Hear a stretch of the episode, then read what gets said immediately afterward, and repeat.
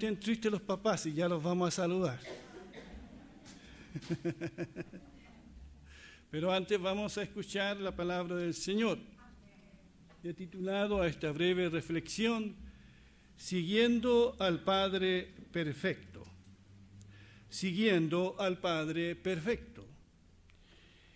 Y está basada en Oseas capítulo 11, que dice así, el Señor se dirige a su pueblo y dice, yo amé a Israel desde que era un niño. De Egipto llamé a mi hijo, pero mientras más los llamaba yo, más se alejaban de mí. Y ofrecían sacrificios a los baales y quemaban incienso para honrar a los ídolos.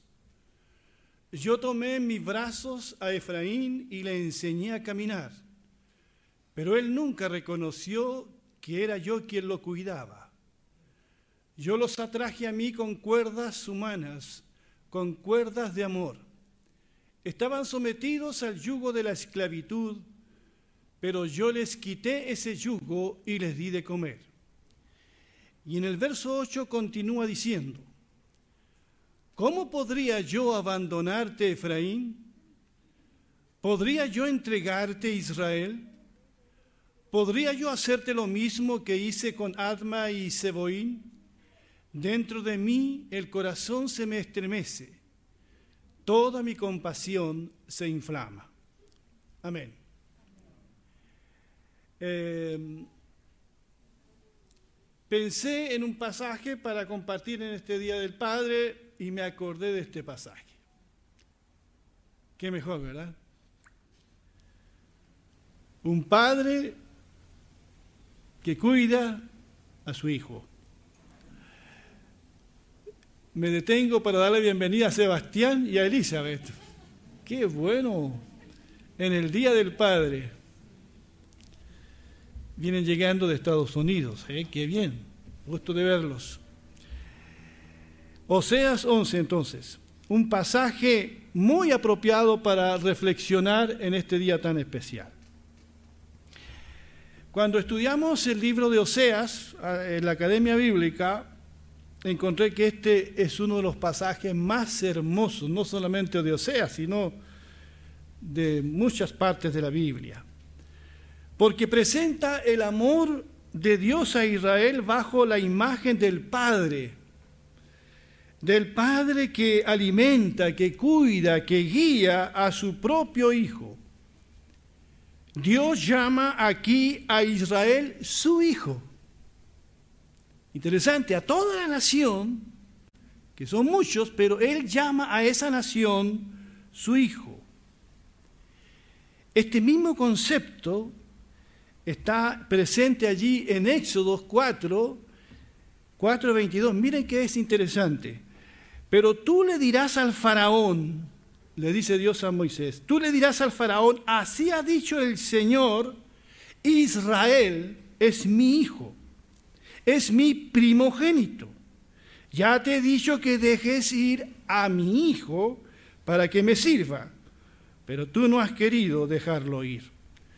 Así que aquí, en este pasaje de Oseas, Dios se presenta como un padre, un padre de un hijo y ese hijo es toda la nación de Israel. Nos encontramos aquí en los comienzos de la historia de Israel. Con el Éxodo comienza para Oseas la, la historia del pueblo de Dios. Y Dios actuó con su pueblo entonces como un padre lo hace. Pero este, a diferencia de nosotros, es un padre perfecto. Y Dios amó a este hijo desde que era un niño. Dice, yo amé a Israel desde que era un niño. Lo amó de pura gracia, porque habían otras naciones, incluso más poderosas, más numerosas. Pero Dios amó a Israel. Se fijó en este pueblo para manifestar en él su gloria y pueda ser un testimonio a todo el mundo. Allí en Deuteronomio 7, 7 al 8, miren lo que dice el Señor. El Señor se encariñó contigo y te eligió, aunque no eras el pueblo más numeroso, sino el más insignificante de todos.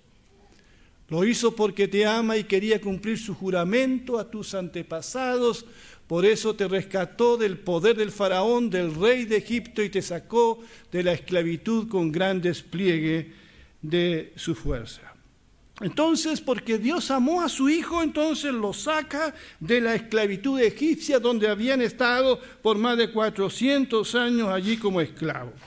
Lo saca con mano poderosa no tenía Israel cómo, cómo escapar de la tiranía de Faraón, no habían ni por dónde. Pero Dios lo hizo posible. Por eso dice que estaban sometidos al yugo de la esclavitud, pero yo les quité ese yugo.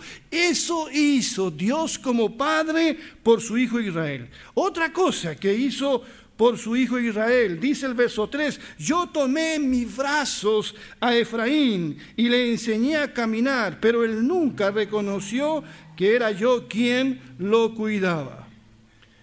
Me encanta esta figura de Dios como Padre, porque ¿qué padre aquí presente no hizo eso alguna vez? Salvo el que nunca reconoció a su hijo e hija. ¿Quién no tomó en sus brazos a su hijo, a su hija? Y eso fue lo que Dios, lo que Dios hizo y lo que Dios hace. ¿Qué padre no ha enseñado a caminar a su hijo? Bueno, Dios, eso fue lo que hizo, dice aquí el relato de Oseas. ¿Recuerdan, queridos padres, esa etapa en la vida de sus hijos? Cuando le enseñaste a caminar, alguna caída sufrieron, pero volvieron a intentarlo hasta que caminaron por sí mismos. Esta es una figura tan preciosa de lo que Dios hace, de lo que Dios hace por sus hijos. Y decía el, verso 4, yo los atraje, mira lo que dice allí, yo los atraje a mí con cuerdas humanas Dice con cuerdas de amor. Algunos dicen que estas cuerdas eran usadas por los padres para ayudar a sus hijos a aprender a caminar. Le daban el apoyo necesario para estimular al pequeño y darle seguridad. Sin este apoyo el bebé tardaría más en caminar. Pero aquí el profeta llama a estas cuerdas cuerdas humanas, pero va mucho más allá, las llama cuerdas de amor. Qué precioso. Porque así es como Dios, como Padre, nos atrae hacia Él.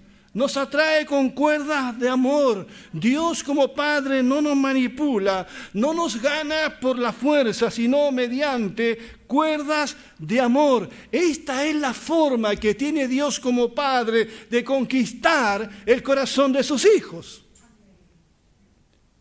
Él usa cuerdas humanas. Dice aquí cuerdas de amor. Repitan conmigo, cuerdas de amor. Acuérdense de eso, cuerdas de amor. Y en esto nosotros como padre hemos de seguir a este Padre que es perfecto. Mi pregunta en esta mañana, ¿cuáles son las cuerdas que utilizas como padre para que tus hijos te obedezcan? ¿Son las cuerdas humanas? ¿Son las cuerdas de amor? Digo esto porque vivimos en un clima lamentable de violencia al interior de la familia donde no se está usando la cuerda de amor. Se está usando la violencia, los golpes, los garabatos, los gritos.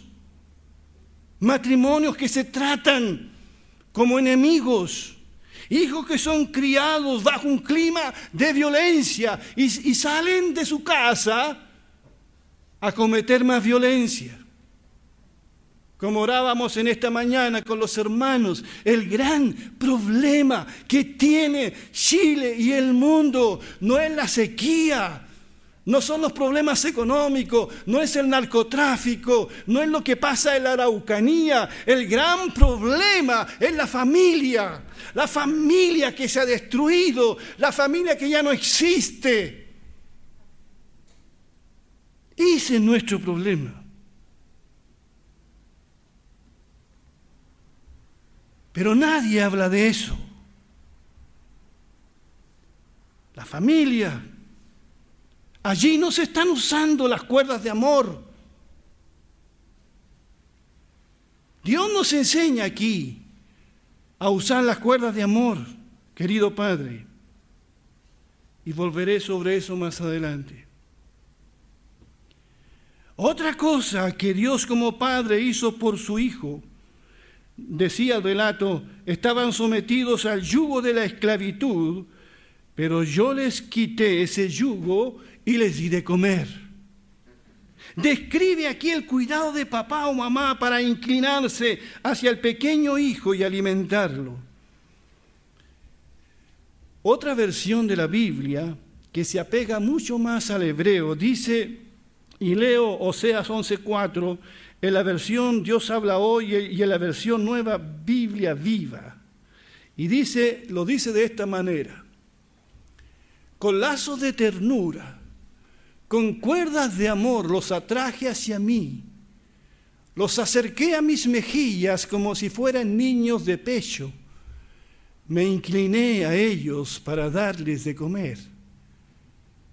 Y este mismo verso, la nueva Biblia viva dice, lo traté con mucha ternura, lo conquisté con expresiones de amor. Yo la alzaba en mis brazos y jugaba con él, contento de ver sus sonrisas. Yo mismo le daba de comer como a un niño pequeño. Son imágenes elocuentes de cómo es Dios como Padre por eso titulé a este sermón un ejemplo a seguir. Y este pasaje me recuerda mi niñez, o me recuerda cuando mis niños eran pequeños. Recuerdo cuando frotaba mi cara en el rostro de mi padre, anciano, me gustaba hacer eso. Recuerdo cuando tomaba a mis hijos, no solo yo, mi esposa, aquí en los brazos para darles de comer cuando no se querían comer la comida y mi brazo estaba cansado y Ezequielito no se quería comer la comida. Te quiero, hijo, ahí está. Dios, Dios es así con nosotros, solo que es un Padre perfecto. Dios no comete errores. Y somos queridos hermanos, queridos padres, mamá, familia, hijos. Somos unos niños en los brazos de nuestro Padre Celestial. Él nos enseña a caminar por medio de su palabra. Nos toma de la mano y nos guía, nos disciplina, nos levanta si nos caemos, nos alimenta espiritualmente y provee también para nuestras necesidades. Y según el relato, nos acerca a sus mejillas para hacernos cariño. ¿No es esto maravilloso? Este es el Dios del cual te han hablado. Este es el Dios que tú conoces. ¿O es el Dios castigador que te enseñaron en algunas escuelas religiosas? Este es el Dios de la Biblia. Dios tierno y amoroso con sus hijos. ¿Cuántos dicen amén? Pero, ¿cómo le correspondimos a Dios como hijo? ¿Cómo le pagó Israel? Israel, a quien es llamado hijo aquí. El verso 2 dice, pero mientras más, y lo tengo aquí nuevamente, dice, pero mientras más yo los llamaba, más se alejaban de mí y ofrecían sacrificios a los baales y quemaban incienso para honrar a los ídolos. Y dice, yo tomé en mis brazos a Efraín y le enseñé a caminar, pero él nunca, escucha bien, él nunca reconoció que era yo quien le cuidaba.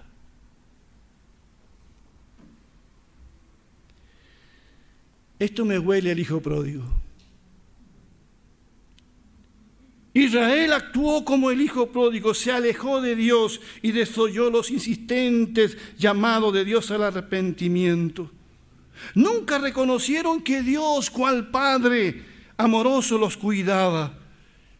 Y esto lamentablemente se sigue repitiendo. Hay mucha gente cristiana, no cristiana, que piensa que todo lo que les pasa, que todas las bendiciones que tienen, que el trabajo que consiguieron se debe a ellos y no se debe al cuidado de Dios por ellos. Y Dios dice aquí, ni se dieron cuenta que era yo quien les cuidaba. Qué triste para un padre eso que su hijo niegue su cuidado.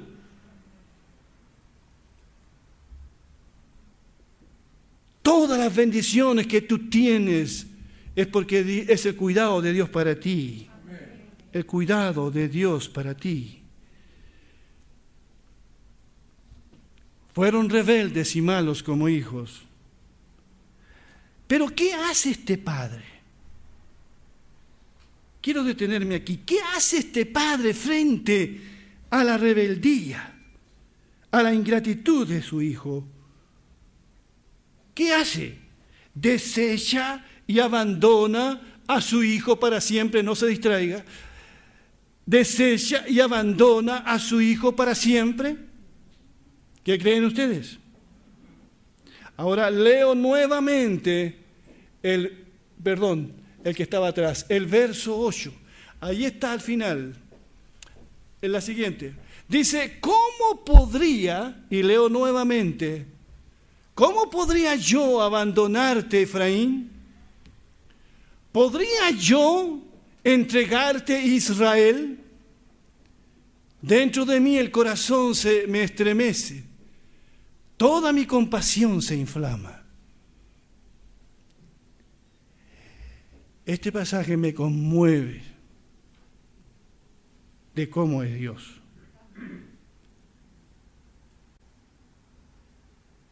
Hermanos, hermanas, los que están escuchando a través de las redes sociales, quiero decirles que así es Dios como Padre. Dios sufre por sus hijos. Dios no abandonará a su hijo Israel. Este hijo se ha ido tras los ídolos. No ha reconocido que Dios le cuidaba. Fueron desobedientes a su palabra. Pero su corazón se estremece por su hijo a tal grado que Jesucristo, el Hijo de Dios, fue a la cruz por cada uno de nosotros. ¿Cómo podría yo, pregunta el Señor, cómo podría yo abandonarte, Efraín? Que era la sección del pueblo de Israel más rebelde, podríamos decir. ¿Cómo podría yo entregarte, Israel? ¿Cómo? Si mi corazón se parte dentro de mí, toda mi compasión se inflama. Querido Padre, cuando has sufrido por un hijo o una hija, Dios sabe cómo se siente eso.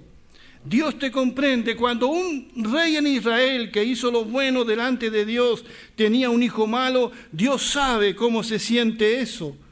Cuando has procurado darle una buena enseñanza a tu hijo o hija, el apoyo necesario para que se desarrolle, pero no valora tu esfuerzo o todo lo despilfarra, Dios sabe cómo se siente eso. Con la diferencia abismal de que Dios es un Padre perfecto. ¿Cómo podría yo abandonarte, Efraín? Hay padres que han abandonado a su hijo. He sabido de casos que padres se han mandado cambiar cuando ha llegado un niño con una discapacidad severa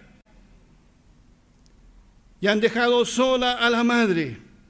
Se ha sabido de casos. Otros posiblemente porque su hijo o su hija les declaró estar confundido sexualmente. Otros no pagan la pensión de alimentos. O otros sencillamente no reconocen a su hijo siendo que es su hijo. Son distintas formas de abandonar a un hijo. Abandonar a un hijo es dejarlo ser. No ponerle límites es abandonar y no amar a tu hijo.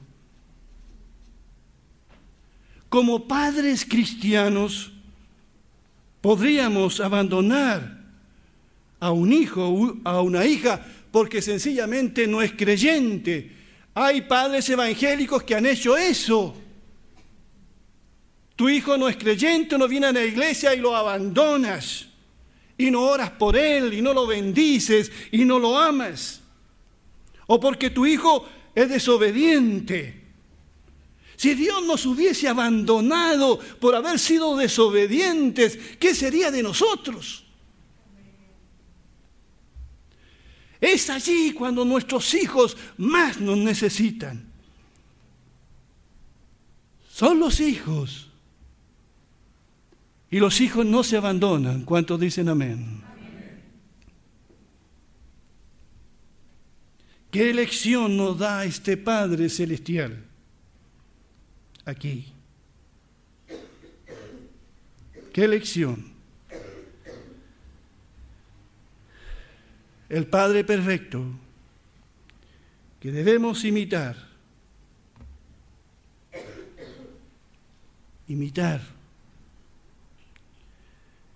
Imitemos, hermanos, lo bueno y no lo malo. Estudiando el Sermón de la Montaña con nuestros hermanos, encontramos este texto, ¿verdad?, tan bueno. Mateo 5:48, y aunque Jesús se refiere a la justicia, Él dice, por lo tanto, sean ustedes perfectos, como su Padre que está en los cielos es perfecto. Y Mateo 7:11 el Señor dijo, pues si ustedes que son malos saben dar buenas cosas a sus hijos, ¿cuánto más su Padre que está en los cielos dará buenas cosas a los que le pidan?